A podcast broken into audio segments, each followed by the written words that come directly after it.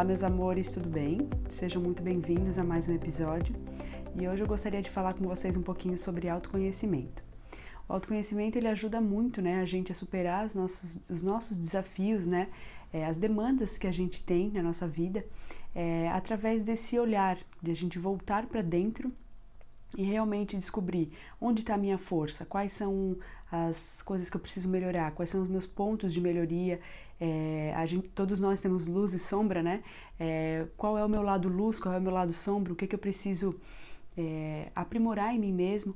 Então, algo que eu acho muito positivo para quem está começando né, a se interessar é, por sair do piloto automático, de pensar automaticamente, de fazer as coisas de maneira né, automática, é voltar esse pensamento para é, quais pensamentos desencadeiam quais emoções? É, por que, que eu me sinto assim quando eu faço tal coisa? Por que, que quando eu penso que eu não sou capaz, é, me vem uma ansiedade muito grande? Como eu posso mudar isso?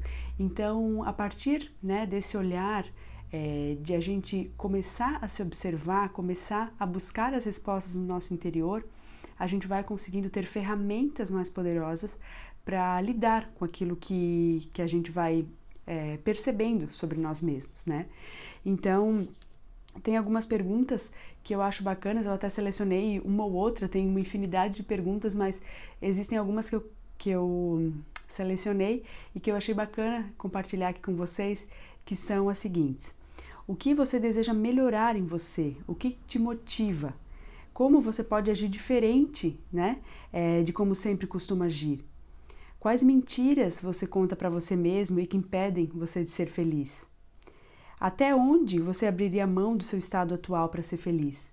Então, é, a gente se questionar, a gente voltar realmente esse olhar para dentro, né? Como eu falei antes, é, tem muito poder e faz com que a gente saia realmente desse modo operantes assim automático de ah eu só vou até aqui para a gente descobrir mais sobre nós mesmos né é, essas são minhas qualidades, vou tirar o máximo proveito delas, esses são meus pontos de melhoria, meus defeitos, né? É, e que eu vou tentar lidar melhor com eles, vou tentar arranjar uma ferramenta para lidar com eles, vou buscar uma ajuda, vou ler um livro sobre o tema, vou é, buscar mais conteúdos online sobre o tema. Então é muito bacana e o autoconhecimento ele traz um poder para gente muito grande. É, esses tempos eu fui convidada para fazer uma live e o consentimento tinha recém fechado né, o marco de 100 entrevistas. E a pessoa que me convidou para a live perguntou o seguinte: Bruna, você consegue falar para a gente um pouquinho sobre o que, que todas as pessoas que passaram por aqui é, tinham em comum? Existia algum ponto comum? É, você tem alguma coisa para falar a esse respeito? E de cara me veio a lembrança de que muitos, né, muitos, muitos, muitos dos entrevistados que passaram por aqui falavam que o primeiro de tudo, né, se conhecer, o autoconhecimento, a importância do autoconhecimento, é, o outro passo, a ação, a partir dali, a partir do, momento em que eu me conheço, em que eu me volto para dentro, em que eu percebo que eu preciso mudar, é, a gente ir para ação, né, é, fazer esse movimento para fora, né, é, a gente descobre dentro que precisa mudar e depois vai para fora buscar essa mudança. E depois disso tudo a disciplina, né? Que é a persistência, a perseverança, a gente ter essa paciência, né? É, de se lapidando é, pouco a pouco. É uma caminhada que é, a gente precisa ter muito respeito, né, pelo nosso ritmo, mas fazer com que o ritmo flua, fazer com que ele aconteça, né? Isso que é o mais importante, é fazer ele acontecer, independente da velocidade. O importante é ele ser efetivo e, e dar resultados, né, na nossa vida. Então, espero que vocês tenham gostado. É, se quiserem mais sugestões de perguntas, né, perguntas poderosas para fazer para si mesmo, é só me pedir aqui nos comentários. Posso fazer mais vídeos sobre elas e adorei tê-los aqui. Quem quiser deixar um like aqui no vídeo, se gostou, avaliar o vídeo é bem importante. E se não tiver inscrito ainda no canal, se inscreva. É um prazer para mim ter todos vocês aqui.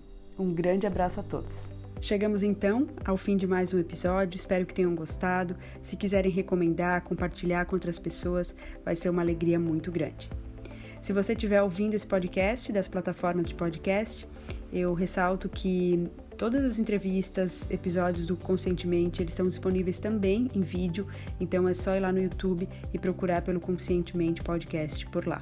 Se você quiser conhecer um pouquinho mais sobre o meu trabalho com o coaching, o Teta Healing, o Reiki à distância, é, você pode entrar lá no site, www.conscientementepodcast.com.br e conhecer mais sobre os serviços, ler mais detalhes e lá você vai ter o meu WhatsApp e as formas de entrar em contato comigo.